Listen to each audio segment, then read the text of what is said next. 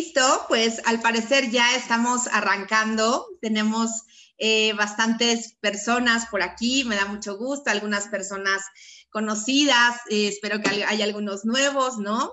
Eh, la intención de esta reunión y de este webinar y de invitarlos justo es pues platicar un poco de temas de imagen, platicar temas de eh, la parte de cómo negociar, ¿no? Cómo negociar mi propuesta laboral o algunos que llevan tiempo ya en, desempleo y que han avanzado en sus diferentes procesos y que finalmente pues han sido eh, elegidos para poderse contratar con alguna compañía, bueno, pues la intención es que ustedes puedan eh, saber qué es lo que sí debo, debo pedir, qué no debo pedir, cómo lo voy a preguntar. Entonces, bueno, voy a, voy a compartir aquí la pantalla y para que, bueno, pues podamos ir platicando un poquito de, esta, de esta información. Me gustaría hacerlo como mucho más... Eh, interactivo, que vamos a hacer pausas y que me puedan platicar cómo les ha ido, cuáles han sido sus experiencias, si es que están de acuerdo, cómo, cómo ven el tema de la imagen, ¿no? O sea, ir platicando de toda esta información. Y bueno, pues arrancando el tema de imagen ejecutiva. Eh, me gustaría arrancar con un poco del tema de, cada, de la imagen profesional. Y es que cada elemento visual en la imagen de una persona puede transmitir algo, representar algo, información para nuestros clientes, para nuestros amigos, para nuestros eh, digamos que para nuestros reclutadores, para nuestros líderes, para nuestros subordinados, o sea, depende el rol en el que estemos, pero todo el tiempo estamos transmitiendo algo con, con nuestra imagen. Nos guste o no, hay gente que me dice, bueno, pero es que el tema de la imagen es que pareciera que es como muy elitista. No, y no es elitismo, no es algo bueno o algo malo, es algo que ahí está y que nos guste o no, nosotros transmitimos esta, esta información a nuestros interlocutores. Es nuestra carta de presentación y refleja la manera en que queremos relacionarnos con el mundo y con los demás. De acuerdo con los psicólogos sociales, ¿no? Cuando se produce un encuentro con una persona, el periodo crítico son los primeros cinco minutos y las impresiones que se forman durante este, de este tiempo persisten y se refuerzan. A veces se cambian y, no era la imagen, eh, resulta que no era, o, a veces encontramos con, con alguien de, oye, la primera vez que te vi yo creí que, y resulta que es completamente diferente a lo que ahora que ya te conozco, eh, digamos, con mayor profundidad y puede ir cambiando la, percepción que tenemos de la persona. Sin embargo, esa primera imagen resulta que ahí se queda, ¿no? Y es súper importante que la, tengamos, que, lo tengamos claro. La primera impresión es la que cuenta y no, existe una segunda oportunidad para causar una buena impresión. Eh, yo, les, yo les recomiendo que siempre traten de ser cuidadosos cuando hay un, contacto inicial, ya sea con un headhunter porque les llamo para una entrevista, porque van a ir a firmar su carta ¿no? Este, de aceptación de una oferta laboral, porque van a ir a hacer una presentación con un cliente. Siempre es importante dar eh, esta primera imagen y que sea, y, que, y que el otro se quede con un muy buen sabor de boca. ¿Y cómo, cómo lo vamos a lograr? No nada más es ir peinarnos, maquillarnos y ya, es algo que va mucho más profundo, ¿no? Que, adicional a la, a al aliño que podamos tener. Y bueno, vamos a platicar de eso. ¿Cómo vamos, vamos a dividir la parte de la imagen en la imagen virtual?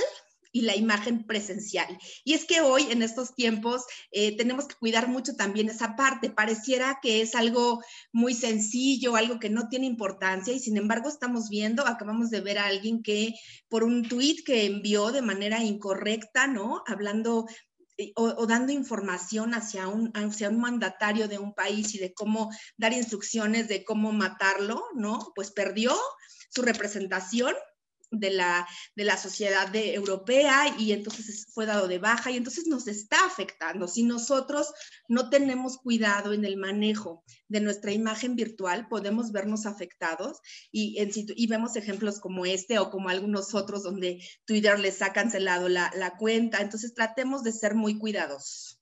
Y vamos a hablar de consejos de la imagen virtual. Y en esta parte, bueno, una de las recomendaciones, y ahorita nos va, va, a, intervenir nuestro especialista en, en, redes sociales, es manejar siempre el mismo nombre de usuario en todas nuestras redes sociales, siempre manejarlo así, ¿no?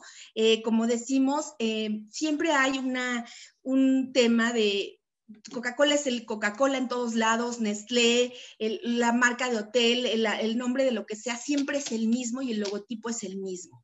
Nosotros tratemos de utilizar, por lo menos en nuestras redes, las que, las que sean profesionales, pues que sea el mismo nombre y el mismo apellido, o sea, que sea lo mismo, ¿no? Aprender a cuidar nuestra privacidad. ¿Hay alguna, alguna información de Facebook o de Instagram, sobre todo de LinkedIn, ¿no? Donde nosotros podemos picarle y decir, bueno, ¿qué quiero que vean? Quiero que vean mi dirección, quiero que vean mi teléfono, quiero que vean mi email, ¿qué es mi cumpleaños, ¿no? ¿Qué, tipo de información es la que quiero que sí esté abierta y que, y que conozcan los demás? Otra de las cosas muy importantes es cuidar nuestras fotos, ¿no? Las fotos que nosotros subimos, eh, a cada una de las redes sociales también, darle cuando quiero que, que sea algo público, porque estoy haciendo una propaganda, porque estoy haciendo una difusión. Ahí quiero que sea público y que sea de acceso para todos. Y esta información que es únicamente de mi hija o de mi familia, o de, lo quiero que nada más lo vean mis contactos, o sea, ser como, ser como muy cauteloso en esa parte. Y Llegando al tema de lo que les comentaba al principio, de, lo que recién pasó, justo es no te desahogues en las redes sociales. O sea, las redes sociales yo creo que si tú le tomas demasiada intensidad y si quieres empezar a pelear con la gente y si quieres entrar en polémica, corres el riesgo, ¿no? De entrar en una situación de conflicto con las personas que no es necesario. Entonces, vale la pena que las redes sociales no te desahogues. O sea, si alguien te hizo algo de tu familia o en tu negocio o en tu empresa o algún compañero, no creo que la red social sea algo como para subir indirectas y cosas así que muchas veces se da y que la verdad es que pues a veces tenemos ganas de, platicarlo, pero podemos hacerlo con las personas inmediatas, ¿no? O por teléfono, pero no necesariamente utilizar las redes sociales. Cuida tu ortografía y vocabulario, es algo fundamental, ¿no? la parte de la ortografía, habla de nosotros, de quiénes somos, de nuestro nivel cultural, de nuestro nivel académico y nuestro vocabulario también. No, no es que nos espantemos por las malas palabras o no, pero simplemente no sabemos quién va a leer ese mensaje. No sabemos si mañana yo mando un, un mensaje agresivo o de groserías y por alguna razón le llega a uno de mis clientes, le llega a uno de mis candidatos y posiblemente la imagen que yo quiero manejar de ser una persona profesional, de una persona mucho más centrada, pues en, unos segundos prácticamente se destruye. Esos son los consejos, digamos, a grandes rasgos para cuidar nuestra imagen virtual. No sé, Areli, si quieres complementar con algo, agregar alguna información como experta en redes sociales. Hola Lilia, y pues bueno, primero que nada, muy buenos días. Un gusto tenerlos aquí a todos ustedes nuevamente en nuestro primer webinar del año. Y pues empezamos con el pie derecho, ¿no? Pues bien, como comentaba Lilia, es muy, muy importante esta parte de los consejos de la imagen virtual. Al final todo impacta en nuestra imagen personal, en nuestra marca personal más bien. Y de hecho, una de las sugerencias que yo hago dentro de los cursos que hago con esta Lili es, si bien es muy importante no desahogarse en las redes, más que nada, ¿dónde es tu nicho de mercado. Si nosotros queremos contratarnos, que por eso todos estamos en este webinar, primero que nada, pues saber qué es desahogarse ¿no? dentro de las redes sociales, ¿no? Lo comentaba Lili. Eh, se ve el caso de un chico, este, un señor que publica algo indebido en Twitter, le pega a la empresa, la empresa en ese momento pues lo saca, ¿no? Porque todos, todos, todos somos embajadores de la empresa, somos embajadores de la marca y sobre todo somos embajadores de nuestra marca personal. Entonces, uno de los consejos que yo más brindo es, si bien no podemos desahogarnos con malas palabras, creo que todo mundo se queja. Todo mundo tenemos que quejarnos en el ambiente laboral, que no hemos conseguido empleo, pero ¿qué estamos nosotros dando para solucionarlo, no? Todo mundo se queja. Seamos nosotros los que propongamos soluciones. Esa es una parte muy, muy importante. Por ejemplo, aquí veo una pregunta, con mucho gusto de una vez la resuelvo. Dice, si suelo subir ocasionalmente fotos o video a mi red social sobre rutinas de ejercicio, ¿afecta en mi imagen personal respecto a la empresa donde trabajo?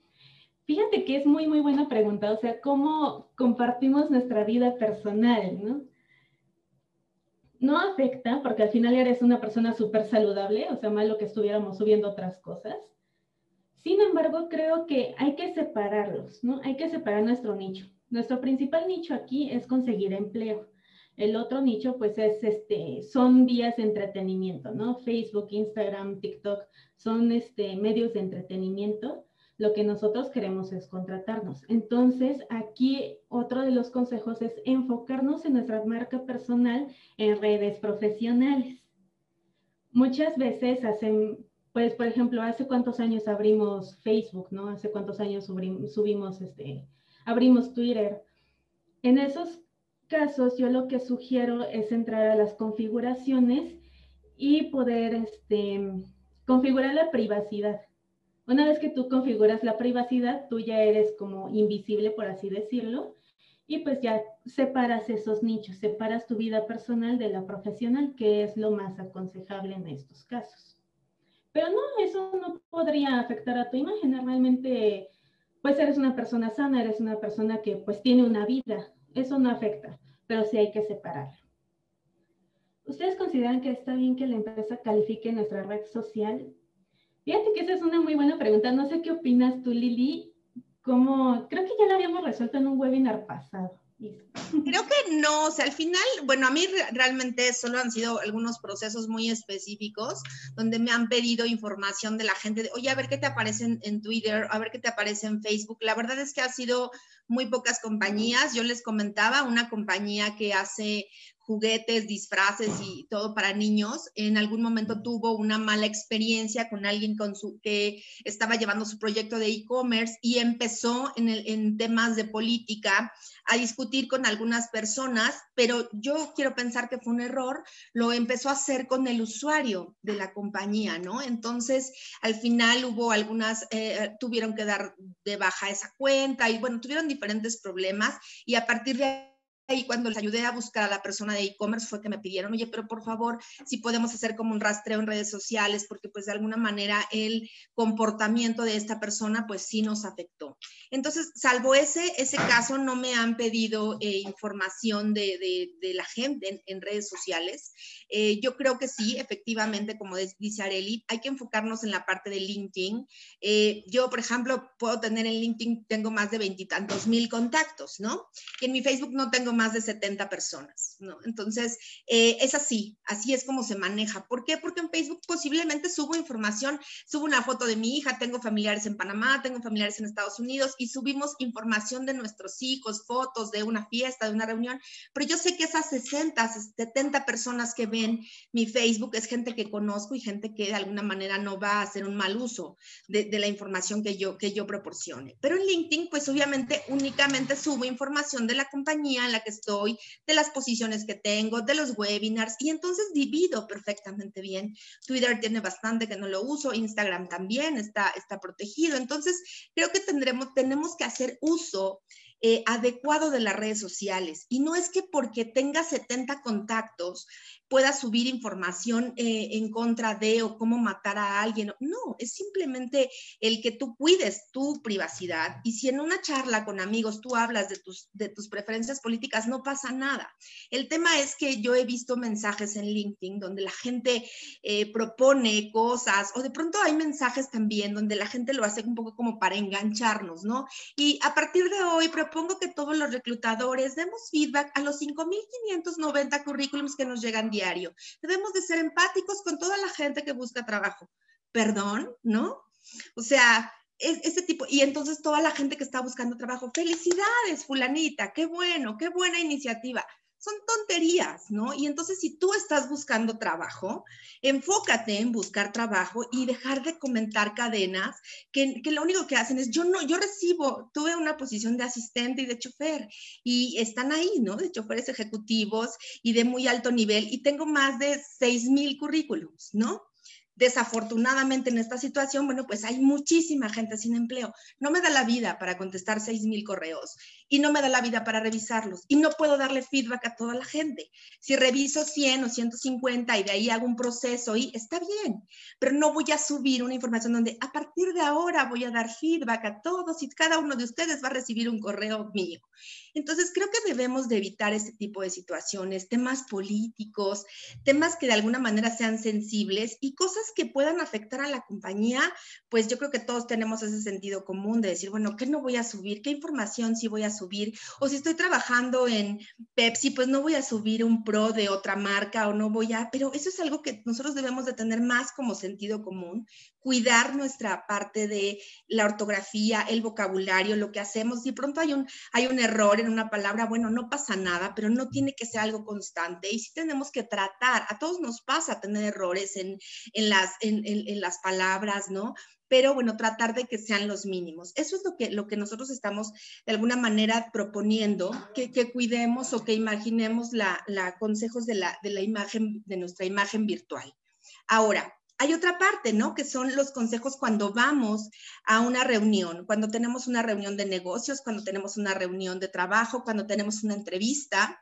Y ahora me ha pasado, yo he hecho algunas entrevistas presenciales, sobre todo a nivel dirección general y en algún momento creo que la gente se confunde un poco, todavía como que no sabemos bien qué voy a hacer o qué no voy a hacer, entonces no es necesario saludar de mano, ya no es necesario, el beso, bueno, pues ya quedó completamente descartado. Y también es, es importante llevar tu cubrebocas, tu careta, ¿no? Si tienes información eh, de que la planta eh, utilizan alguna careta, bueno, pues entonces llévalo, pero sí he tenido algunos eh, procesos donde me dicen, oye Lili, tengo la entrevista en el corporativo en Santa Fe, hay que llevar el cubrebocas. Bueno, no, no hay opción, no, no hay duda tienes que llevar el cubrebocas, tienes que llevar la careta, si, si, tú quieres llevar la careta, pues la llevas, si en la planta es de alimentos y te dicen que las instrucciones que tienes que llevar una careta, pues llévala, ¿no? Eh, tampoco llegar al extremo, a mí me pasó recién que entrevisté a una chica y antes de arrancar la entrevista, nos tardamos yo creo que como unos 10 minutos en lo que ella sanitizara todo, casi todo el Starbucks, ¿no? ¿Por qué? Porque entonces limpió la silla, pero limpió la mesa, pero limpió, yo creo que si, pudiera, si hubiera podido me pone el Lysol, ¿no? Y, ya para poder platicar conmigo. Y entonces eso te habla de ciertos rasgos obsesivos compulsivos que yo como psicóloga pues es inevitable empezar a, decir qué onda, ¿no?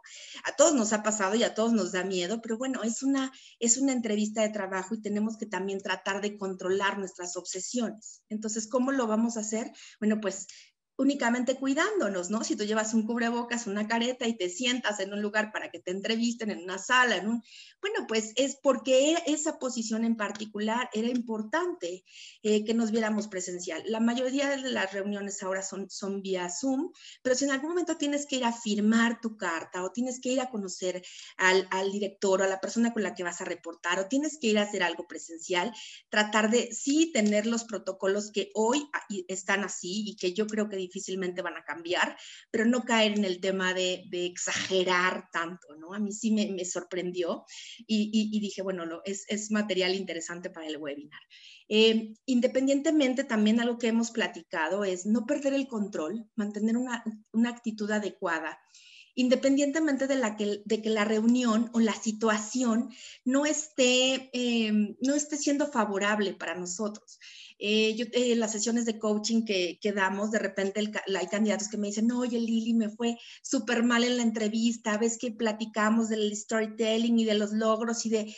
Y resulta que cuando me entrevistó el director general no me preguntó nada de eso, hablamos del fútbol americano o la reclutadora se enfocó únicamente en mis defectos y virtudes y la... Y no pasa nada, no te frustres.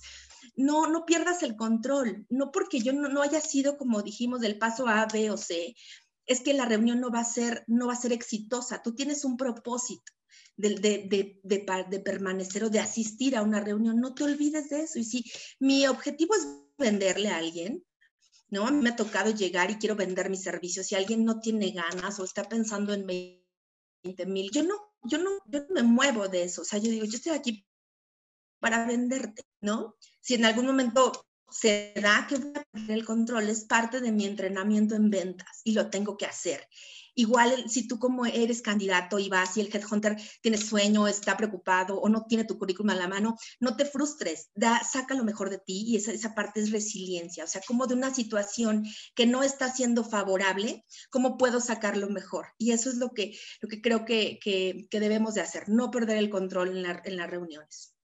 El tema de la puntualidad, también ya lo hemos platicado, ¿no? La puntualidad cuando hacíamos entrevistas presenciales, pues a mí normalmente me tocaba de 10 candidatos, 8 hablaban del tráfico de la Ciudad de México, todos, ¿no?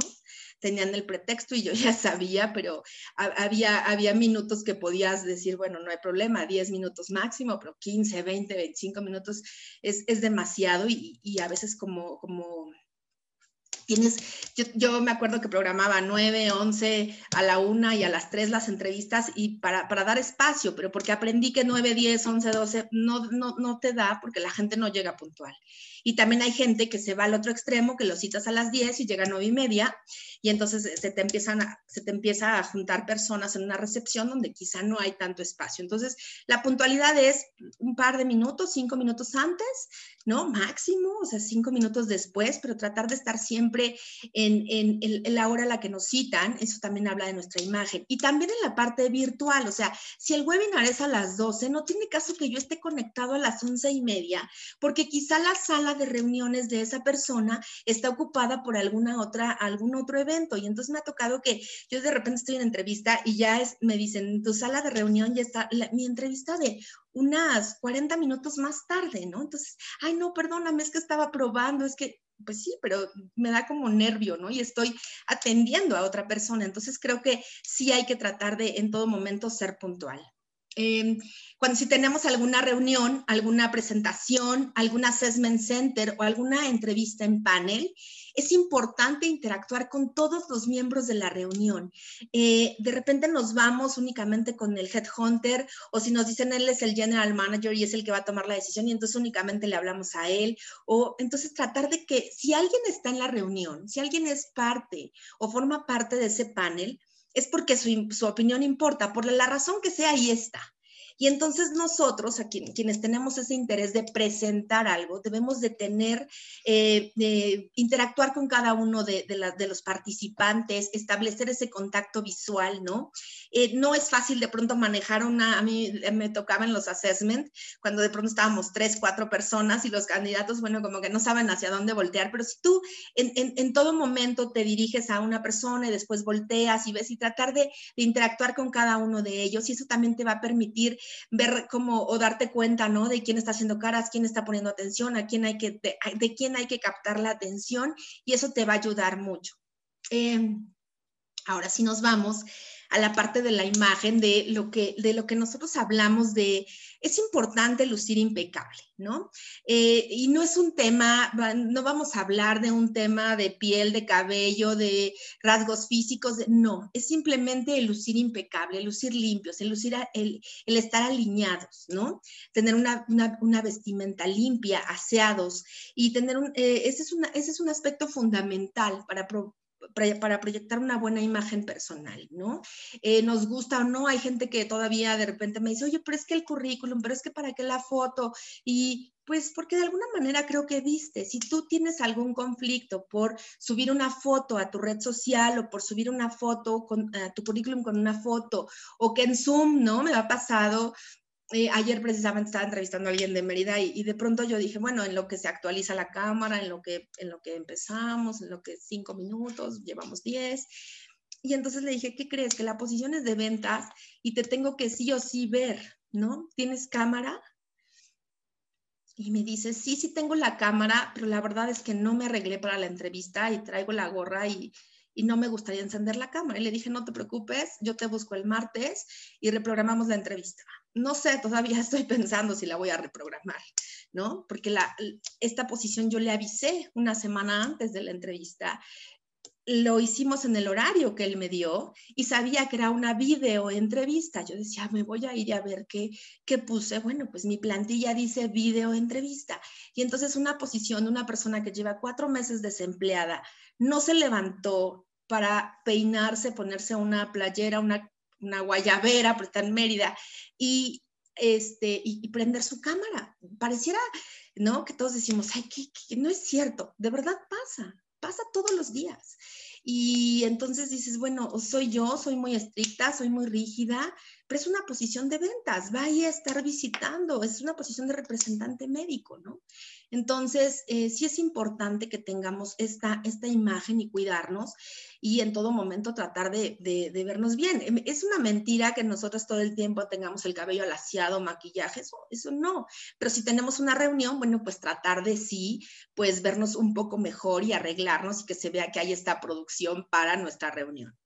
Y entonces, bueno, vienen ahí algunos consejos. De pronto, eh, muchas de las, de las cosas que, que nosotros como, como recluta, eh, reclutadores nos ha pasado, creo que son más como temas de, sentido común. Eh, las personas que me han acompañado en algunos webinars saben, ¿no? Me ha tocado el que va y se corta las uñas en la recepción para llegar con las uñas impecables, pero no le importó que estaba en una recepción de una oficina y entonces, pues es una situación que, que no es adecuada la asistente que iba a una firma de ingeniería y de arquitectura y entonces va con una donde el 80% de las personas que trabajan ahí son sexo masculino y entonces va con un short a la entrevista para asistente de director general.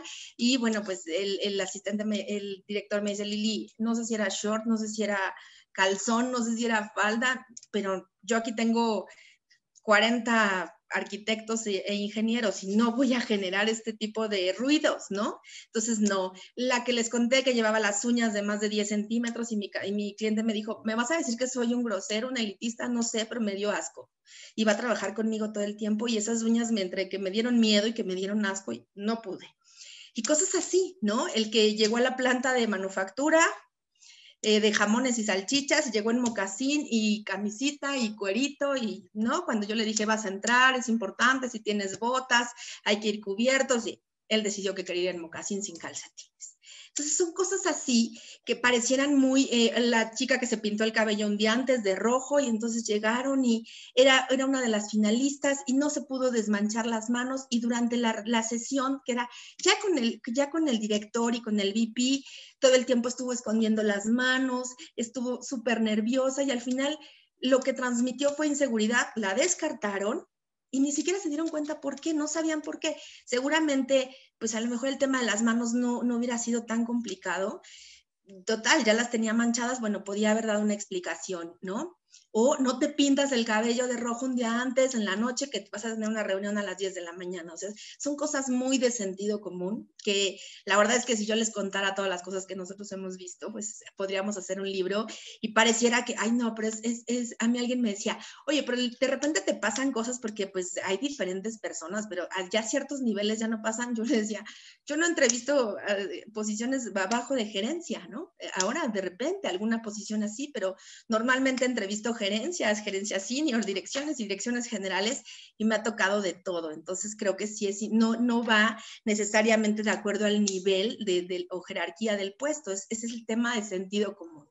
Y es por eso que hemos trabajado mucho en, este, en este tema de decir, bueno, produzcanse, eh, sí inviértanle tiempo, si van a tener una reunión o una entrevista, eh, traten de, sonreír, de verse bien, de transmitir una imagen una imagen agradable. Todos lo hacemos. Si tú vas y yo me acuerdo mi hermano era chef y entonces siempre tenía las manos, las uñas cortas, ¿no? Y me decía, es que yo que hago chocolate y que todo el tiempo estoy manipulando chocolate, pues se me queda la, la, orilla del chocolate.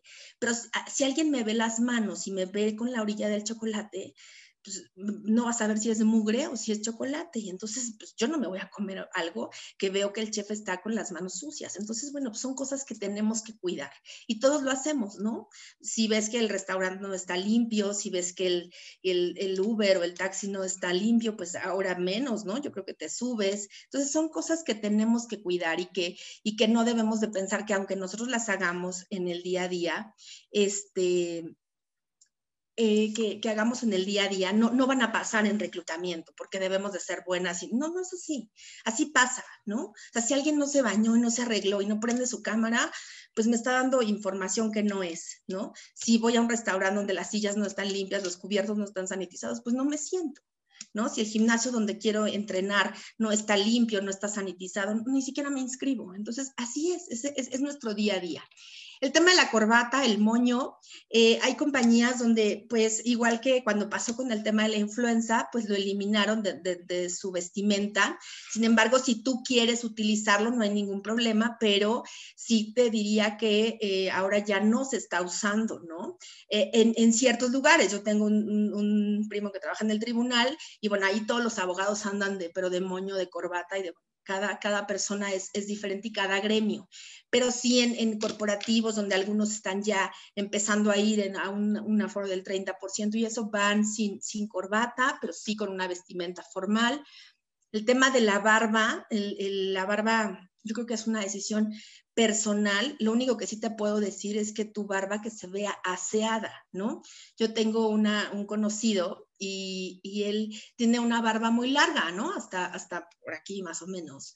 Y a mí yo siempre decía, oye, me encanta saludarlo porque además huele, yo creo que se lava la barba con el jabón este de Johnson y Johnson de bebé, ¿no? Porque huele, o sea, yo lo saludo y, huele como cuando yo bañaba a mi hija, ¿no? Y, entonces dices, ah, bueno, o sea, se, limpia, está aseada su barba, pero tiene una barba muy larga.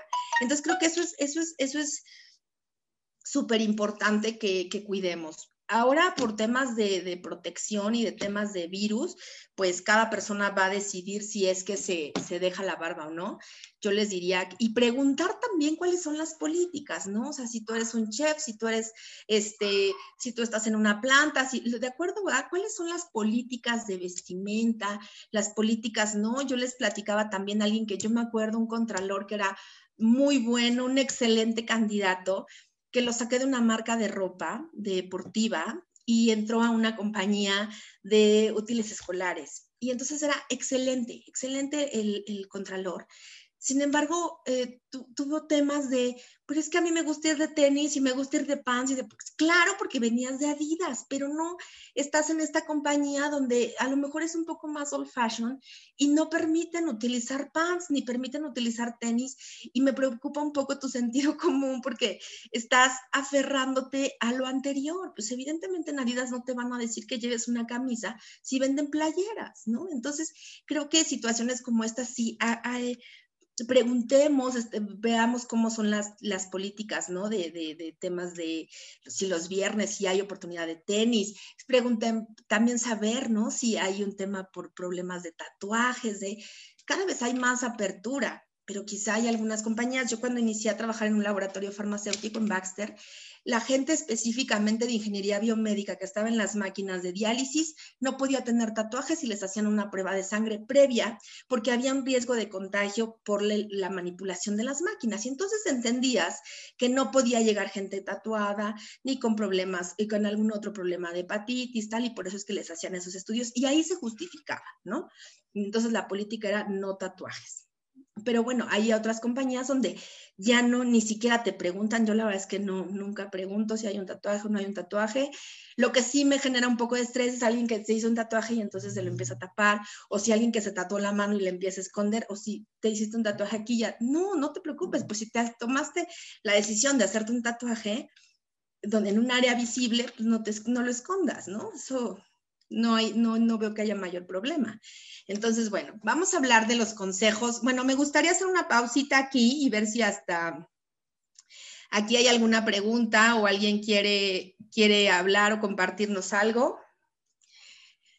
Eh, Jorge, preguntas, ¿qué hay del tema de corbata? Ya lo comentamos. Y la barba, igual por cuestiones de COVID, hay compañías que la están eliminando, compañías de alimentos, compañías, sobre todo plantas de manufactura.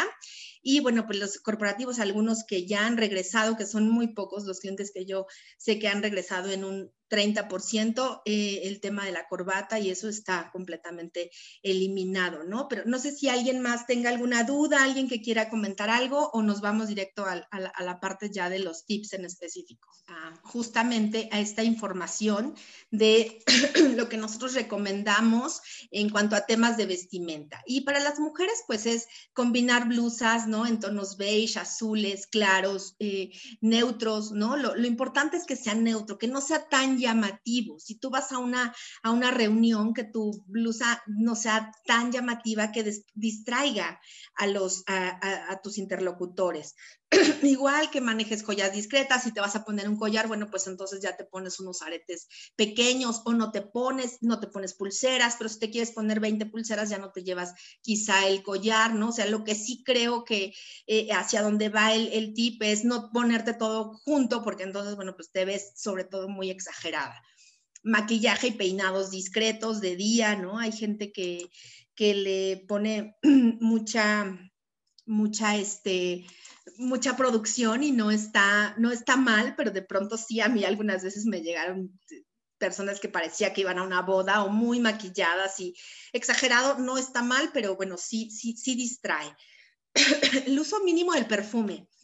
Cuando hacíamos entrevistas, eh, presenciales, pues sobre todo si algunos de ustedes fueron algunos corporativos, y entonces las salas que asignan a las áreas de staffing o a reclutamiento son pequeñas, ¿no? Entonces nosotros teníamos una sala asignada y entonces la, la, la, la reservabas y tenías esa salita para entrevistar.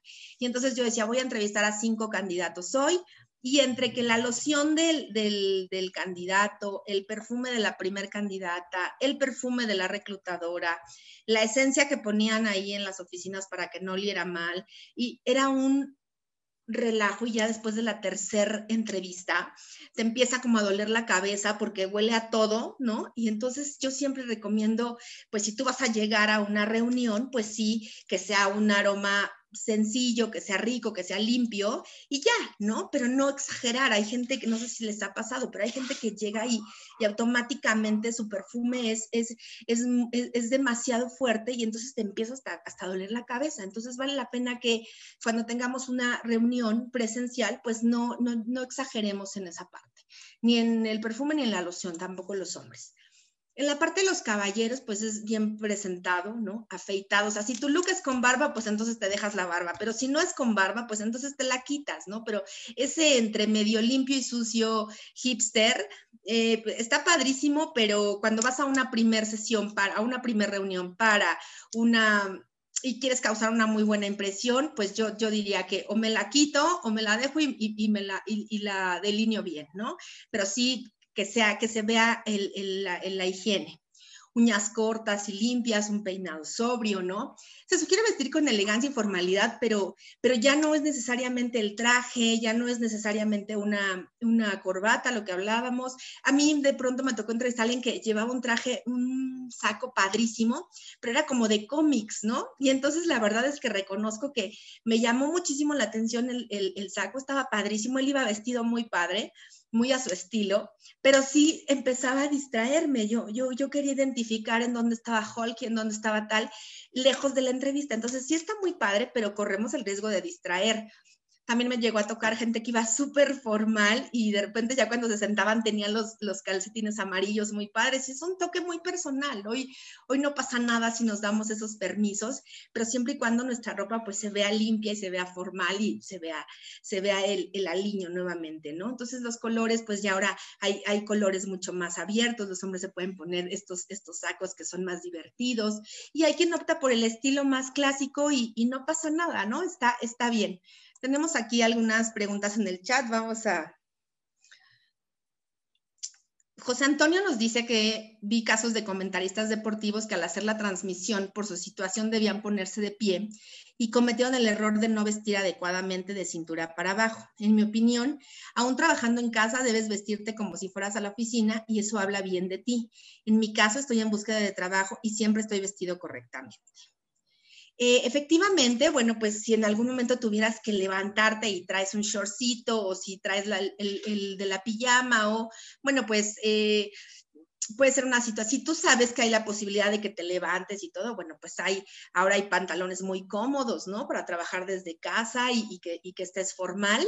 Eh, también de pronto yo, yo apenas empezó el año y hubo tres, cuatro días que quise trabajar en sudadera y no pasa nada, pero pues está, sí, pues si alguien me pedía que prendiera mi cámara no había ningún problema, pues tengo la cara limpia, estoy, estoy arreglada y, y sí es importante, sí es importante a pesar de estar en casa, es lo que les decía, ¿no? Porque hoy son videos entrevistas o porque la entrevista es por Zoom, no voy a prender mi cámara, pero no me voy a, bañar, pero la voy a tomar desde mi cama, ¿no? Entonces creo que no, no es eh, correcto, habla bien de nosotros y creo que también una parte fundamental que si nosotros estamos buscando empleo, tenemos que tener rutinas. Y si, y si nos levantamos temprano, si desayunamos, si prendemos nuestra computadora a, a, las 9 de la mañana o a las 10 y empezamos a mandar currículums y empezamos a revisar información y, y estamos limpios, nos vamos a sentir mejor. A que si no tengo un horario, no establezco rutinas, de pronto me voy a empezar a deprimir, pero no hay trabajo, pero ya vi lo malo, pero entonces le aprendí al Netflix, pero de pronto fui con mi hija, pero entonces creo que sí, si tenemos, eh, reforzando esto que dice José Antonio, sí funciona más cuando estamos buscando empleo, tener estas rutinas y tener hábitos, levantarnos, hacer ejercicio, salir a, a pasear con nuestro perrito, eh, estar con nuestros hijos, pero presentables, si en algún momento hay que aparecer en la cámara ahí con la maestra, pues no, no, no vernos que nos acabamos de levantar, o sea, eso, eso ayuda y anímicamente nos hace sentir mejor. O sea, todos los días eh, vernos bien, colgarnos un, un, collarcito y tratar de vernos mejor, eso, eso, eso nos, nos, va a sentir, nos va a hacer sentir mucho mejor. Y, y sobre todo creo que en la parte del desempleo que necesitamos estar animados, también funciona. Ahora, eh, vamos a hablar un poco del lenguaje corporal, ¿no? ¿Qué, ¿Qué, es lo que a veces hacemos en las entrevistas o en las reuniones y qué estamos transmitiendo que quizá no queremos? O sea, y justo este tema de estar acariciando la, la quijada, ¿no? Si alguien está en, una entrevista y está escuchando, es, habla de toma de decisiones, habla de atención, habla de que está pensando o reflexionando lo que nosotros le estamos compartiendo. La parte de la mirada hacia abajo siempre ha sido de inseguridad y de timidez, o sea, si alguien no nos eh, establece contacto visual con nosotros o cuando lo hace, baja la mirada, pues habla de cierta timidez o de inseguridad, ¿no? Eh, no se siente cómodo, no se siente cómoda con este contacto frotar las manos, un tema de impaciencia, como de ya, vámonos, o les decía esta persona que entrevisté que todo el tiempo estuvo este, frotándose gel, gel, gel, ¿no? Antibacterial. Este, entonces, bueno, pues también te habla de cierta impaciencia, de obsesiones, de, ¿no? Apretar la nariz es una evaluación negativa, ¿no? Pareciera que no, y el otro día alguien me decía, oye, pero no, no, no es así. Bueno, ese es el inconsciente y además es cómo lo está recibiendo el otro. Y todo esto, acuérdense que de la programación neurolingüística es rapidísimo, o sea, son mensajes muy rápidos. Así como inclinar la cabeza, o sea, de, de y yo me, eh, lo veo todos los días que entrevisto y entonces alguien empieza a inclinar la cabeza, toma notas, ¿no? Como que se hace hacia adelante cuando empiezo a platicar de la vacante o cuando les toca hablar de, ellos y entonces justo refleja ese interés. Jugar con el cabello es como distracción, inseguridad, falta de confianza. Y también esta parte de falta de confianza es si estás en una entrevista y tienes la cámara, a mí me ha tocado gente que no me ve en ningún momento, ¿no? Todo el tiempo se están viendo ellos, entonces se acomodan y entonces están así y y no, no, no, no, establecemos contacto visual a pesar de que tienen prendida la cámara porque están más con esta, este tema de inseguridad y de tratar de transmitir una, una buena imagen, pero bueno, pues lejos de ayudar, pues, pues genera esta o, o transmite falta de confianza morder las uñas, bueno, pues ya, ya ni decimos, ¿no? Y ahora, pues yo creo que si ves a alguien que se está mordiendo las uñas, ya no trae cubrebocas y entonces ya, no, ya, ya ahora es todavía peor, ¿no? He visto las fotos de algunas personas en LinkedIn donde cruzan los brazos. Y entonces hay una foto donde están de lado y cruzan los brazos y alguien me decía el otro día, es que yo pensaba que era una foto muy ejecutiva. Bueno, cruzar los brazos aquí en China es una, un mecanismo de defensa y esa está a la defensiva y esas fotos no es lo que quieres transmitir, ¿no? Puedes estar este, sin ni siquiera verse, verse tus brazos y transmitir una, y, y, con una sonrisa y no necesariamente cruzar, cruzar los brazos. Y es que justo es una postura en la que hay, hay, hay momentos en los que alguien quiere decirnos algo, nos va a dar un feedback y hay gente que automáticamente dice, a ver, te escucho, ¿no? Pero cruzamos los brazos y es este tema de ponerme a la defensiva y de poner una barrera. Entonces es importante que no crucemos los brazos. Si alguien que está en el webinar o conocen a alguien que tiene sus fotos con brazos cruzados, yo les diría, denle la recomendación de cambiar de foto. Tenemos acá una pregunta. Eh, normalmente cuando estás haciendo alguna sesión, eh, los que, por ejemplo, las sesiones de coaching, lo que se pide es que únicamente el coach y el coachee tengan la cámara prendida. ¿no? Para que no se distraiga con todos los demás que están participando. Creo que vale la pena si tú entras y ves que todos tienen la cámara apagada, eh, con la persona que está llevando tu proceso, ya sea el headhunter o la persona de staff de la compañía, preguntarle, oye, tengo que encender la cámara o la tengo que apagar, ¿cuál es la indicación? ¿No? Ahí yo, yo nada más lo haría. Si, si tienes que tener la cámara prendida y todos los demás apagada, creo que está raro, pero bueno, pues si es la política, pues te estarán viendo nada más y tú no sabrás con quién te entrevistas. No, yo tengo la duda porque he, asistido a algunas entrevistas en la cual no quieren que vaya uno de manera formal. Inclusive te dicen, ven de cierto color de camisa. ¿Y por qué? Porque así lo piden. Y, y, para ellos ir de traje es molesto. Entonces, ¿cómo saber cuándo ir eh, a una empresa de traje y cómo ir eh, en algunas otras, no sé, a lo mejor hasta de manera informal, aunque vaya uno de manera correcta. Eh, te diría que, por ejemplo, en las plantas de manufactura, eh, ya tiene mucho tiempo donde pues el traje ya no se utiliza, ¿no? Normalmente la gente va más casual, va en un khaki, una playera polo, una camisa a lo mucho y un pantalón de mezclilla. Ese es el, digamos, el, la vestimenta de las eh, plantas.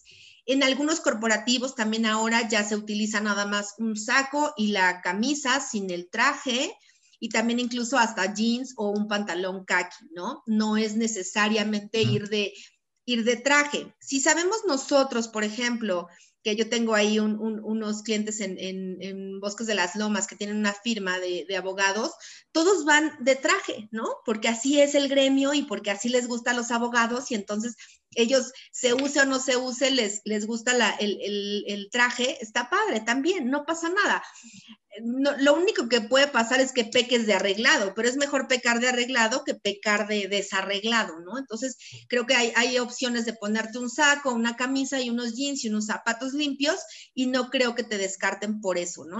Y si vas de traje quizá no es de traje la vestimenta, no pasa nada, tampoco no va a pasar de que te digan, oye, la siguiente para que puedas recorrer la planta o para que puedas pasar, eh, puedes venir mucho más casual. Pero creo que eh, si, si, tuviera que elegir, yo preferiría pecar de arreglada.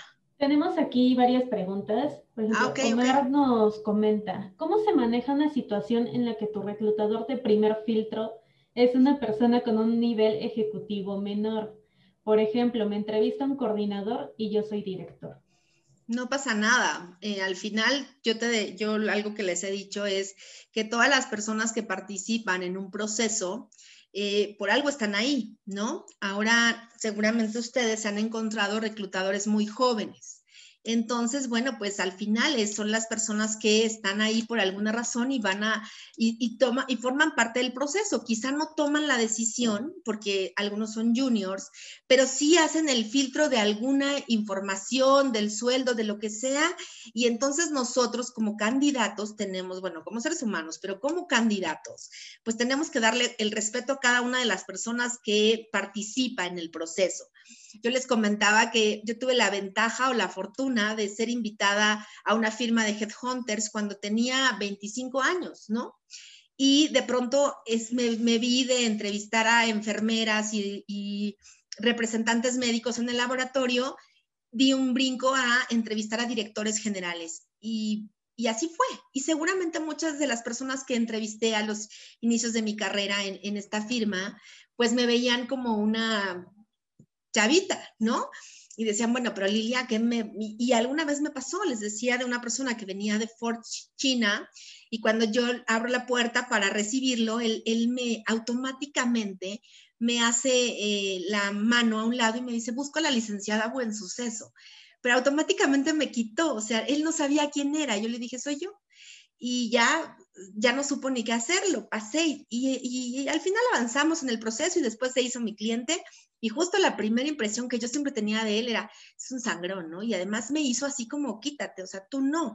Y si hubiera sido la asistente, y si hubiera sido la recepcionista, y si hubiera sido la guardia, tampoco pasa nada, no lo vas a quitar porque no participe. Entonces, si es de un nivel menor, no pasa nada. No, en un proceso de reclutamiento no inicia entrevistando al director general a, un, a otro director general, ¿no? O posiciones que yo llevo para Latinoamérica no participa en el primer contacto los VPs.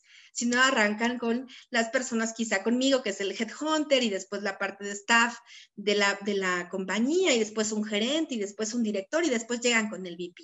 Y así es, no pasa nada. Creo que lo importante es darle a cada uno, con todas las personas que nos vamos a entrevistar, con todas arreglarnos, a todas contarles la, historia tal cual como es, responder las preguntas que nos hagan. Si nos toca de pronto explicarles, porque les decía que a mí alguna vez me tocó, yo decía que es el pianel, pero que es Lean Manufacturing, pero que es Black Belt, y me tocó gente muy, muy linda que me explicaba, y me acuerdo una persona, un financiero, un contralor que entrevisté, que sacó y me dijo, ¿puedo utilizar tu pizarrón? Y yo, sí, mira el pianel y aquí y el tipo de cambio, lo y la es una, una, una una entrevista muy buena y además me explicó. Entonces, bueno, creo que sí debemos de, darle esa importancia a cada uno de los reclutadores.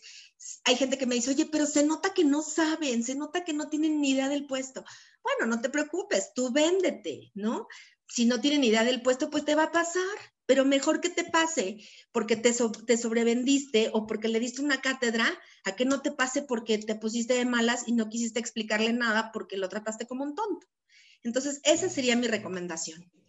Perfecto. Entonces, bueno, hablábamos del tema del lenguaje corporal y creo que hasta ahí vamos con el tema de la, de la, de la imagen. Cerramos con esto. Uno, pues en tus reuniones, mantente, mantente atento, sé honesto y sincero, ten confianza en ti mismo, sonríe, ¿no?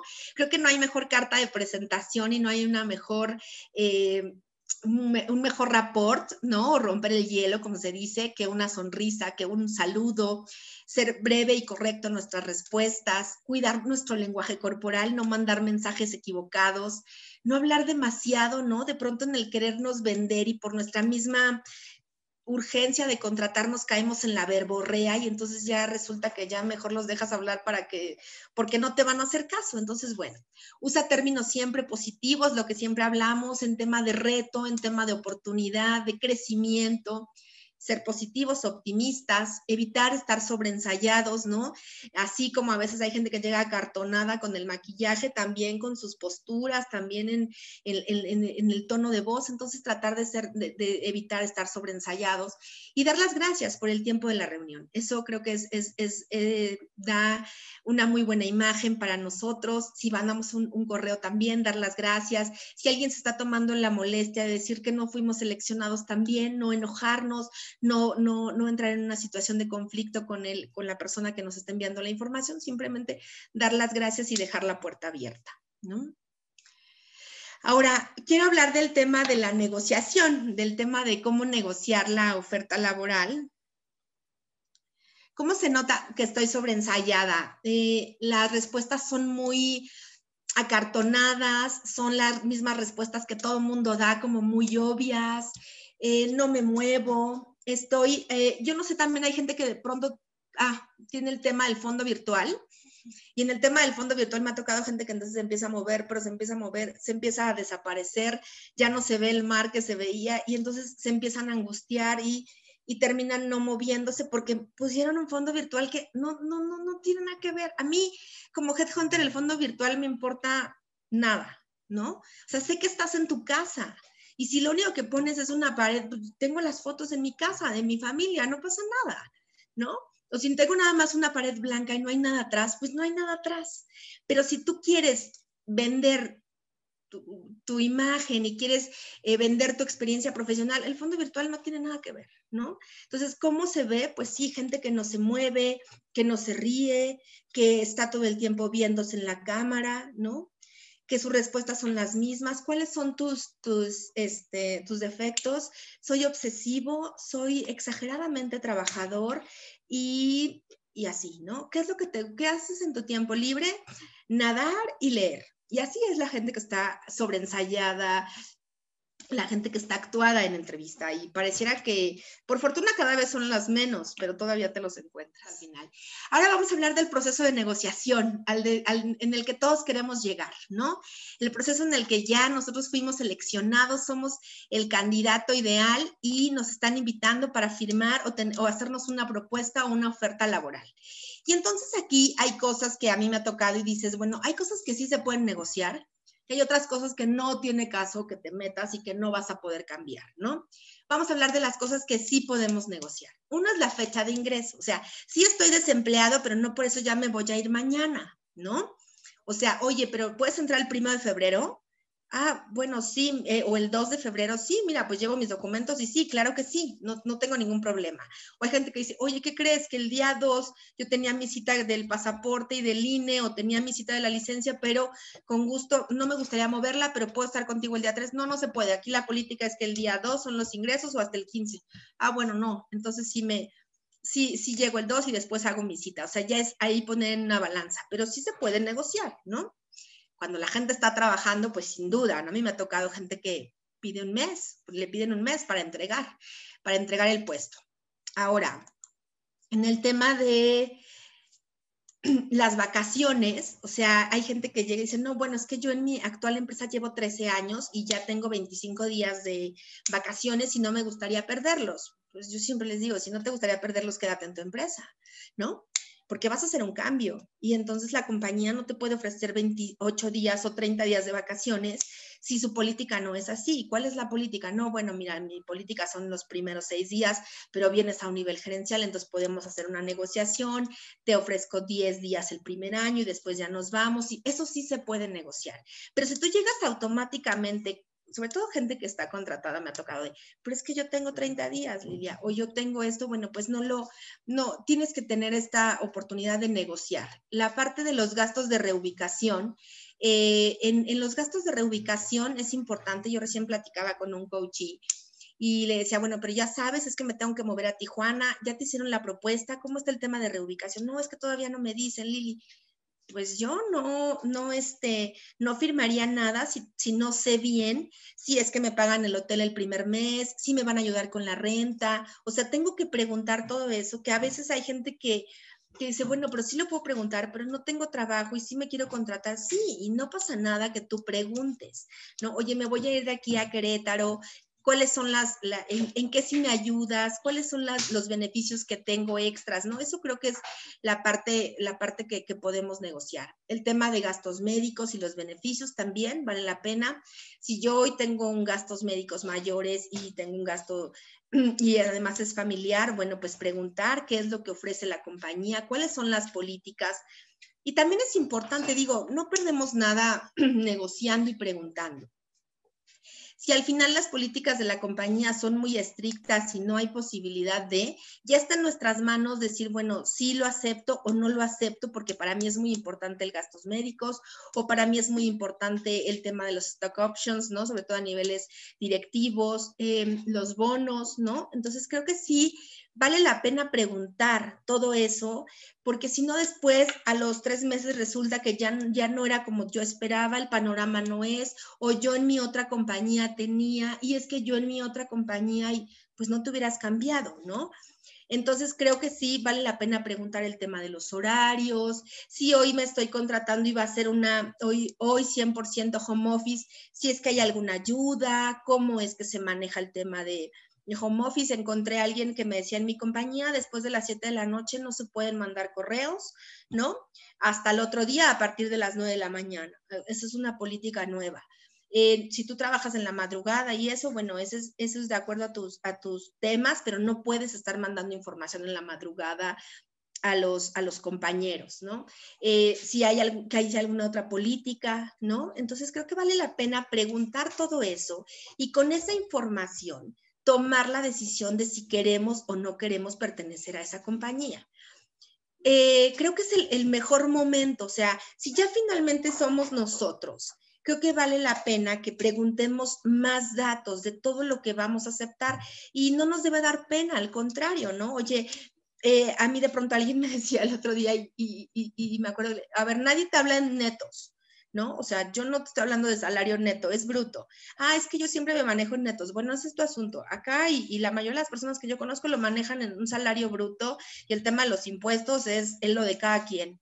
Ah, ok, está bien, no, pues es que no me conviene en el proceso de la negociación, ¿no? Entonces, bueno, pero, pero vale la pena ir, ir disipando estas dudas, estas dudas durante el proceso y ver si realmente nos, nos conviene o no. ¿Qué es lo que no vamos a negociar o qué es lo que no se va a poder negociar? Pues todo aquello que no esté dentro de las políticas. O sea, si la política es que todos los vendedores les dan un carro, un matiz, ¿no? Eh, hay personas que llegan y, bueno, pero si yo pongo la diferencia, me puedes dar un Audi. No, eso no, y, me ha tocado, ¿no? La oficina privada también me tocó alguien de, pero es que yo en mi compañía actual tengo oficina privada y aquí me di cuenta que todos llegan y nadie tiene y se conectan donde cae. Esa es la política de la compañía, nadie tiene oficina, ¿no? No te van a hacer una oficina, es que yo trabajo mejor a puerta cerrada. No, pues es complicado, ¿no? El tema del lugar de estacionamiento, o sea, si no hay una política del lugar de estacionamiento, no vas a llegar a implementarla el tema de home office, ¿no? El incremento, lo que decíamos, el incremento de días de, vacaciones, montos de auto. O sea, hay cosas que son lógicas de, oye, si yo le doy un upgrade a mis gastos médicos, ¿puedo incluir a mi mamá? Ah, sí, sí, la puedes incluir. Oye, pero puedo incluir a... O sea, hay cosas que son lógicas y hay otras que, oye, pero es que el, el carro, ¿no? Puede ser un Audi en vez de un Polo. Pues, o sea, no. Entonces, creo que sí es importante que nosotros eh, evaluemos y preguntemos durante todo nuestro proceso cuáles son, conforme vayamos viendo que vamos avanzando en los procesos de selección, preguntemos el tema de, las, de la compensación y de los beneficios o las prestaciones que tiene la compañía con la que posiblemente nos vamos a contratar, para que el día de la, de la oferta laboral tengamos claras todas nuestras dudas o por lo menos tengamos claras todas nuestras preguntas y entonces las personas de compensaciones o de recursos humanos nos puedan ayudar y nos puedan decir, sabes que esto sí, esto no está incluido. Y entonces tú analices y tomes la mejor decisión de contratarte o no. ¿Y qué es lo mejor que podemos hacer? Tener claro cuál es nuestro paquete. O sea, si yo hoy estoy en una compañía, tengo que, tengo que incluir toda mi información, ¿sí? De compensación o si ya no estoy en una compañía, pero tiene unos meses que salí, tengo la información de las prestaciones y beneficios que tenía. Y de esos, de todos esos, tengo que establecer cuál era mi salario, ¿no? Con las prestaciones, ah, ok, mi salario va a ser de 50 mil pesos, tenía un bono trimestral, tenía seguro de gastos médicos mayores, el, los vales de despensa topados, que era una cantidad tal, el fondo de ahorro o no tenía nada, esto, nada de esto, me ha tocado también y tenía un salario de 100 mil pesos, un bono trimestral de hasta tres meses de salario, eso me podía ir a tal, con tal sueldo y prestaciones de ley. Ah, entonces ya tengo muy claro cuáles son las, lo, que sí puedo negociar y lo que no. Si yo no tenía gastos médicos y aquí no me lo dan, bueno, pues no es un tema y, y yo he estado todo el tiempo sin gastos médicos. Si en la compañía anterior yo venía de ventas y me daban auto y aquí no me lo dan, bueno, ¿qué puedo hacer? ¿Qué puedo negociar? ¿Me interesa? ¿Tienes una ayuda de auto? ¿Tienes una ayuda de transporte? ¿Cómo lo manejas? ¿Y qué sí puedo aceptar de la oferta laboral y qué no puedo aceptar? ¿No? Hay quienes tienen muy claros sus, los beneficios que, por alguna razón en específico, a mí me ha tocado el de, ¿sabes qué? Yo necesito el gastos médicos por un tema de salud de mi familia y para mí es fundamental y eso es válido y me gustaría desde, si veo que voy avanzando, de una vez ir platicando. Y me ha tocado eso, ¿no? O algunas compañías que ahora trabajan ya con un estilo como freelance, otras compañías que me que dicen, a mí no me preocupa el tema de las prestaciones, a mí dime cómo está el tema del bono, o vendedores, ¿no? Que se saben muy buenos y te dicen, a mí, a ver, el salario base sí está padre, cómo está el tema del bono, cómo está el tema de las comisiones. Entonces, hay muchos, hay muchos esquemas. Lo importante es que no tengamos esta pena de preguntar una vez que estemos avanzando. Si nosotros vamos en la, en la primera entrevista y estamos haciendo el contacto inicial, pues no vas a preguntar si ofrecen este estacionamiento, si es eh, home office, si dan ayuda para el pago de luz y del gas y del agua, o sea, no es en, la primer, eh, en el primer contacto donde lo vas a hablar, pero sí conforme vayas viendo el avance en tu proceso, sí creo que debes de tener esa confianza de acercarte a la persona que te está llevando en el proceso. ¿Y quién es esta persona? En algunas ocasiones somos nosotros, los headhunters, y en, y en otros momentos son las personas de staff de las compañías. Entonces, ellos son los que te pueden preguntar. Si tú vas y cometes el error de preguntarle al director de supply chain el tema del bono y el tema del seguro de gastos médicos, no es la persona, ¿no? Ah, no, pero le voy a reportar a él, sí, pero para eso está recursos humanos, para eso está compensaciones. Entonces tenemos que preguntar y negociar con las personas adecuadas. Esa sería la, la recomendación. Aquí tenemos, eh, me parece que un par de, preguntas, vamos a, leerlas y ya. ¿Qué hacer cuando te ofrecen menor sueldo, pero te dicen que a los tres meses te darán el aumento sin carta oferta? O si esta situación la plasman en la carta oferta, ¿es conveniente aceptar? Eh,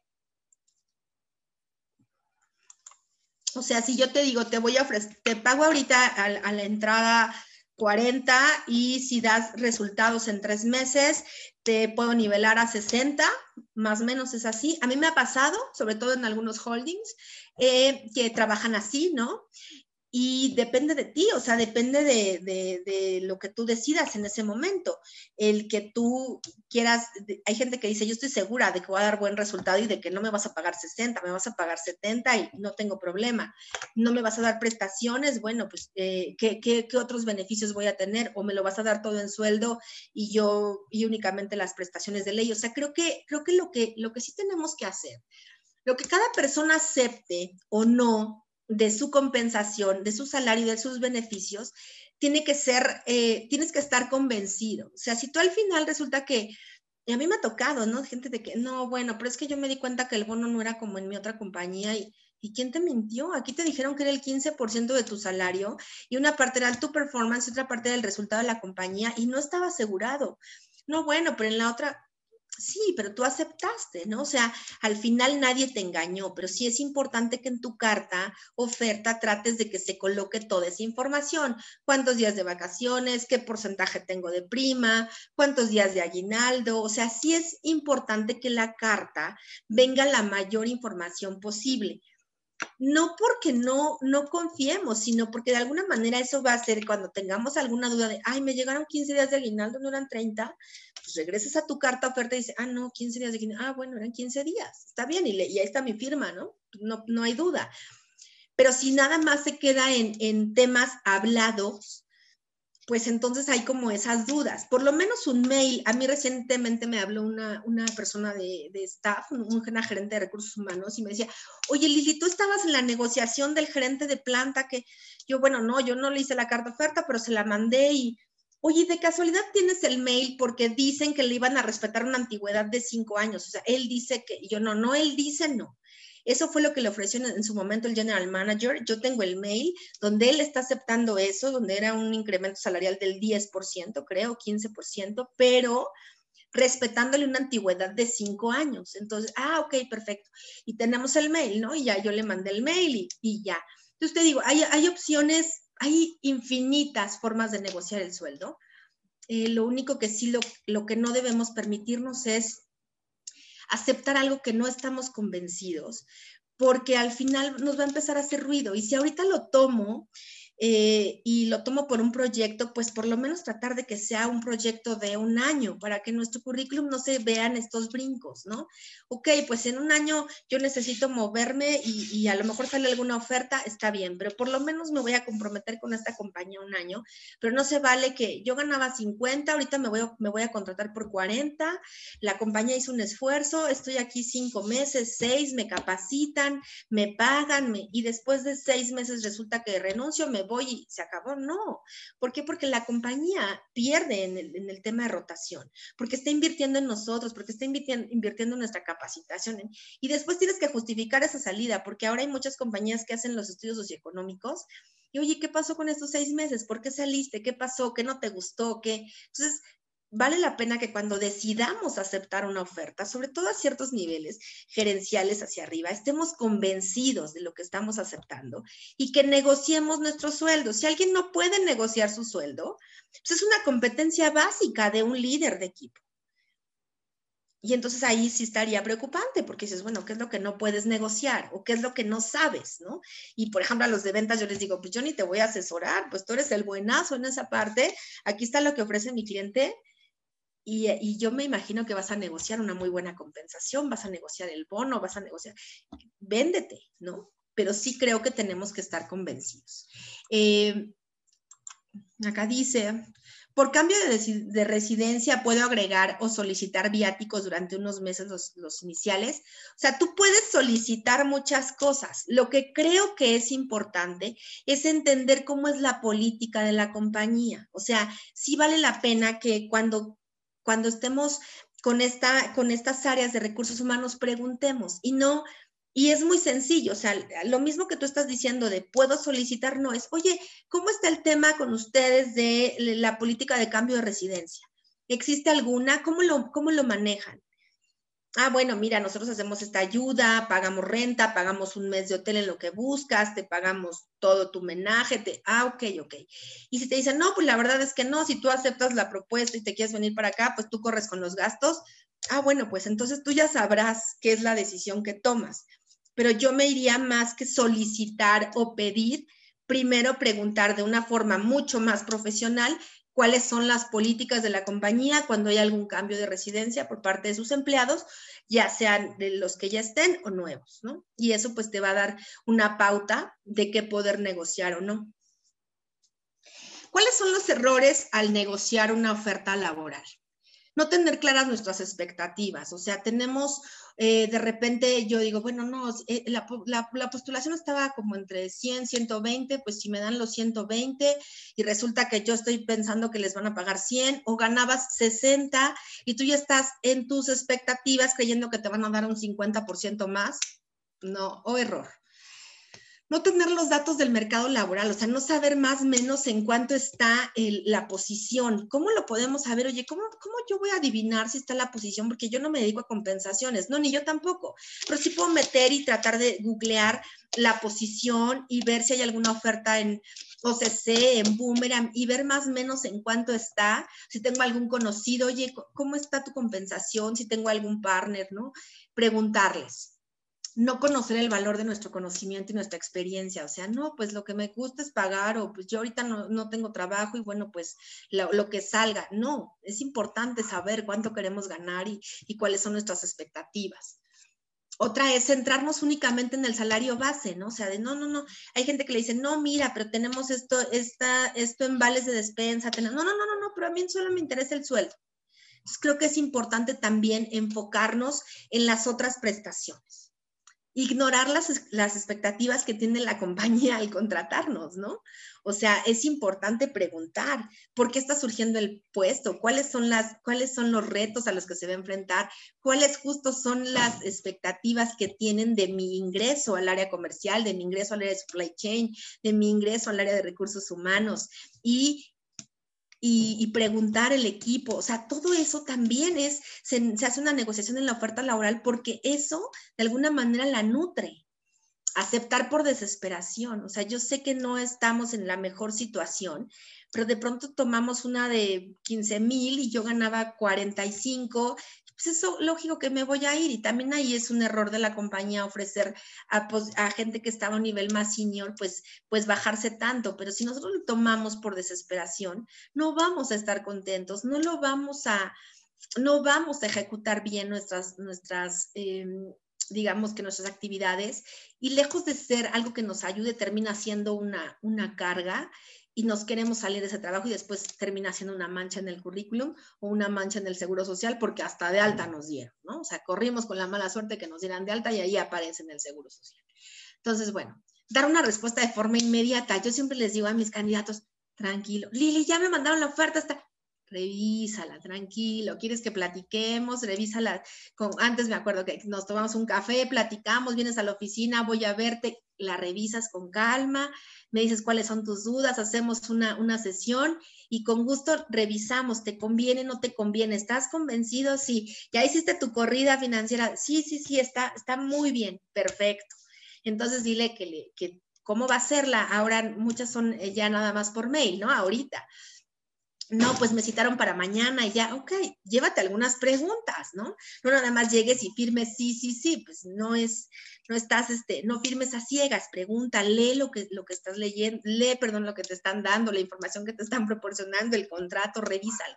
No llegues al extremo, ¿no? Donde hay gente demasiado piqui que además justo en esos momentos se, se, se, a mí me da mucha risa porque en ese momento se vuelven abogados, ¿no? Y revisan el contrato a detalle y, y no está mal pero tampoco sin exageraciones, creo. Eh, no revisar las prestaciones adicionales, creo que vale la pena el, darle una revisada. Hay compañías, eh, yo conozco Sigma Alimentos, Unilever, que tienen hasta su paginita o su librito ahí de prestaciones o, o en el intranet y ya ahí ya puedes ver todos los beneficios que tienes no tomarte el tiempo para analizar la oferta, lo que estamos diciendo, o sea, respira, emocionate, que qué bueno, pero date ese tiempo para revisar lo que, lo que te están enviando. La falta de realismo, ¿no? O sea, de, es que, oye, y me ha tocado, pero la posición dice que hasta 120, sí, pero si se postulaba alguien de 100 o con el, con el seniority de 100, ¿no? Pero pues te quedaste tú, pero venías ganando 80 y, y tienes ese seniority, pero no te van a ofrecer los 120, ¿no? Por eso es que te están haciendo una oferta de, de 85, de 90 y con esta opción de crecimiento y, ah, ok, pero puedes hacer este career path y vete más por el bono y demuestra y, o sea, que no haya esa falta de realismo porque pues de pronto hay procesos que se caen por, porque la gente no le hicieron la oferta que tenía o no lo que tenía en mente y termina sintiéndose decepcionada o burlada. Y las compañías también dicen, ¿en qué momento yo cre tú creíste o yo te hice, te firmé que te iba a, dar el tope de la, de la, posición? ¿no? Entonces creo que vale la pena el, el, el revisar cada punto.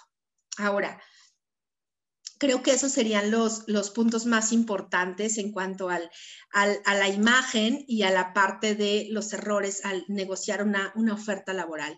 Eh, yo los invito a que pues reflexionen cada uno de los puntos. La, presentación la, la, vamos a subir, vamos a subir el video. La intención es que cuando ustedes tomen la decisión de contratarse, y que espero que sea muy pronto para cada uno de ustedes, pues que tomen la mejor, la mejor decisión con toda la información que puedan tener a la mano de la compañía de políticas, de, opciones de crecimiento, planes de carrera. O sea, creo que al final vale la pena porque creo que la elección de, empresa, pues es, una, es, algo muy importante. ¿no? Es algo muy importante, sobre todo a, ciertos niveles. Entonces, creo que vale mucho la pena. Espero que esta información les haya servido. Me gustaría eh, hacerles eh, ahí, saber si alguien tiene alguna duda, algún comentario, alguien quiera, quiera agregar alguna, alguna información o que quieran compartir algo de, lo que nosotros platicamos. ¿Qué tal? Hoy, pues muchas felicidades, este, Lilia, excelente como siempre. Hoy yo tengo una duda que me han hecho mucho los muchachos, quería ver si nos puedes dar una recomendación. ¿Qué pasa cuando te dan un sueldo que te dicen, mira, la vacante está entre 90 y 110? Y dices y aclaras desde un principio, oye, mira, este, pues yo ando en 100, si podemos, este, estoy buscando una expectativa que vaya pues de los 100 a los 110 y a la hora que te hacen la oferta te hacen los 90. Este, cuando dices, oye, espérame, habíamos hablado que yo estoy en 100 y para dar el brinco quiero un poquito más. ¿Qué le recomendarías? Porque de pronto como que dices, se van a lo bajo de la banda que te habían dicho en un momento. Este, te agradecería mucho tu comentario y felicidades. Gracias. Creo que sí es importante, o sea, normalmente en, estos momentos de, algunas compañías eh, en temas de ahorros están yendo justamente a lo que decía, a, lo que, a lo que dice Filiberto, a la parte más baja, ¿no? De, de la banda. Pero si yo tenía una, si yo ya lo platiqué con la gente que me acompañó durante mi proceso, es importante que hagas una primer llamada, no te frustres, no te enojes, las compañías siempre tienen un, rango para negociar. Eh, y muchas veces me ha tocado clientes de, oye, no, pero es que le está buscando 100. No, no, pero a ver, ofrécele 90. Ah, yo te digo, Lili, si no acepta, bueno, ya le subimos. Y me ha tocado muchos, sobre todo dueños de empresas, ¿no? Que hacen como, como ese, ese jueguito, ¿no? No, no, o sea, sí le puedo dar los 100, pero vamos a ver cómo, o sí le puedo dar los 110, pero quiero ver cómo reacciona, ¿no? Entonces, muchas veces es una, no te enojes, no te frustres y tu primer contacto debe de ser la persona que te envió la propuesta, es decir, si fue la persona de recursos humanos o puedes llamar a tu headhunter y decirle, oye, ¿qué crees? Está pasando esto, recibí la oferta, pero no me convence, ves que hablamos de un salario mínimo de 100 mil, pero yo la verdad me hubiera encantado que fuera 110. Eh, no, no, no estoy contento, ¿no?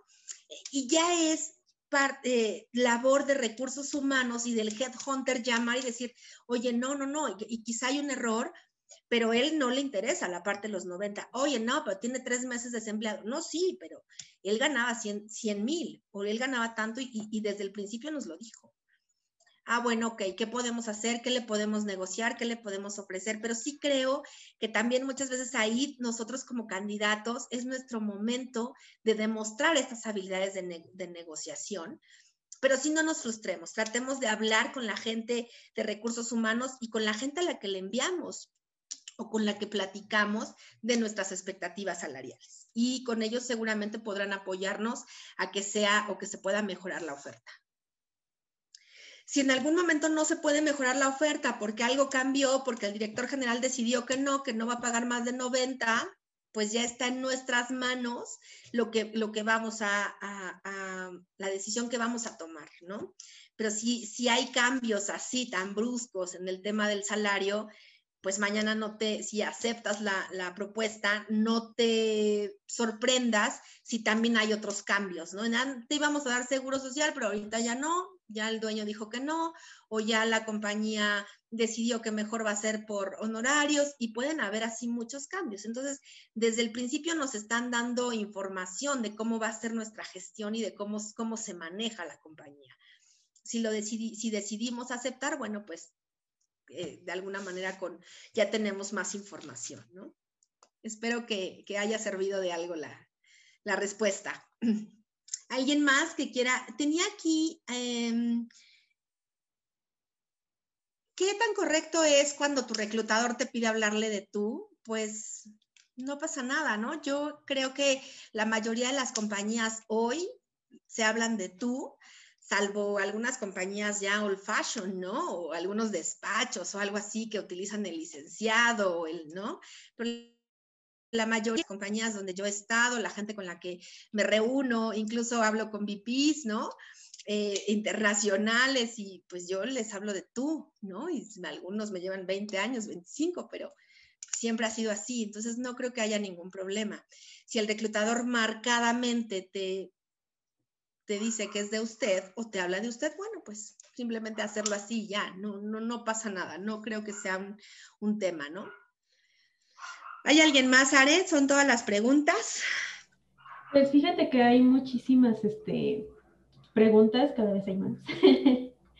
Por ejemplo, aquí hay una que se me hace muy interesante. Dice, ¿qué hacer cuando te hacen una propuesta, renuncias a la empresa actual Llegas a la nueva para firmar el contrato y te dicen, disculpa, no se canceló la vacante y promovimos a alguien interno. No, pues es algo terrible. A nosotros creo que nada más nos pasó una vez y la verdad es que es algo terrible, ¿no? Mm, porque si tú renuncias a una compañía pensando, a tu actual compañía, con la opción de, pero yo creo que como cuando nos pasó nos quedamos fríos, no supimos qué hacer porque además pues la compañía dijo pues se canceló, ya no hay presupuesto y no hay, ¿no? Eh, lo que hicimos como compañía, nosotros como Headhunters fue comprometernos con él, ayudarle a buscar trabajo, y, pero el mal sabor de boca ahí estuvo. Afortunadamente no era mi proceso y me pidieron apoyo como para ver si yo tenía alguna vacante donde encajara la persona.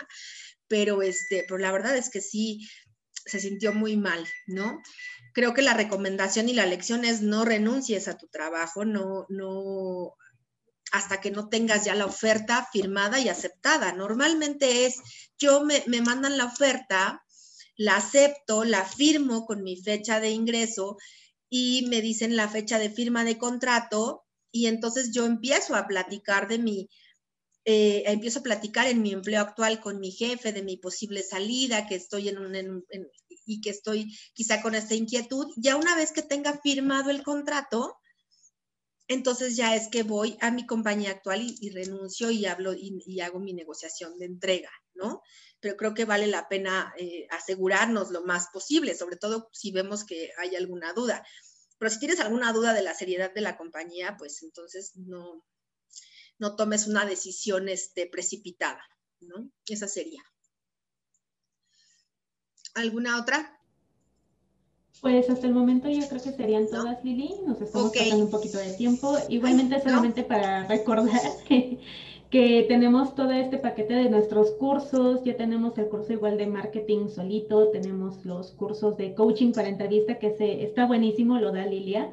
La verdad es que el, el índice de éxito es muy, muy bueno. Si ustedes tienen todavía dudas sobre cómo los perciben los reclutadores durante la entrevista, de verdad les aseguro que Lilia los puede ayudar muchísimo con su coaching. Igual les reitero todo nuestro apoyo y aparte les coloqué en el chat un link que es para que puedan ustedes recibir un pequeño obsequio de parte de nosotras. Ahí tienen toda nuestra información. Este video lo vamos a subir a YouTube. Igualmente vamos a estar este, subiendo mayor información. Si ustedes tienen dudas, en ese mismo link es un formulario, pueden poner todas sus dudas y eso nos sirve muchísimo a nosotras para hacer mucho más contenido, más webinars para poderlos ayudar. Listo, únicamente agradecerles, agradecerles eh, su tiempo, el que, el que se hayan, hayan este, podido conectarse, compartir con nosotros. Para el mes de febrero tenemos un webinar muy interesante donde vamos a hablar del soporte o del apoyo que podemos dar si es que estamos pasando por un proceso de desempleo a nuestra pareja o si en algún momento a ustedes les interesa que su pareja pueda eh, tomar este webinar de cómo poder dar este soporte eh, más emocional y más anímico a nuestra pareja si es que está pasando por la situación de desempleo. Para ambas partes es, son tips, aprovechando y colgándonos un poco del tema del amor y de la amistad, vamos a, vamos a, trabajar este webinar, a estar muy interesante.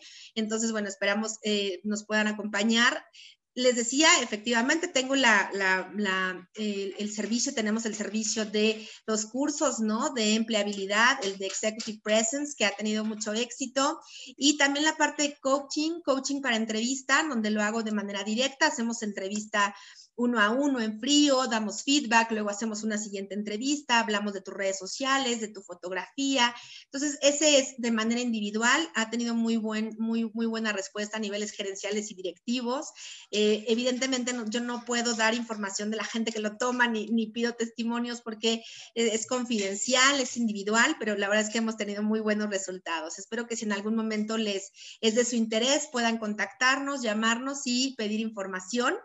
Eh, de antemano, muchísimas gracias, muchísimas gracias por, por, por conectarse, por escucharme, por compartir y yo espero que todos tengan mucho éxito en sus procesos, que lleguen a muy buenas eh, negociaciones, que tengan muy buenas ofertas y cualquier cosa que estén pendientes. Yo tengo algunas vacantes que se han estado abriendo, eh, tengo por ahí alguna que me acaban de dar hoy de moldes, ¿no? Para una compañía de inyección de plástico, entonces estén pendientes porque realmente nosotros en Hiding with Purpose lo que somos y lo que yo me dedico a hacer es hacer headhunting, ¿no?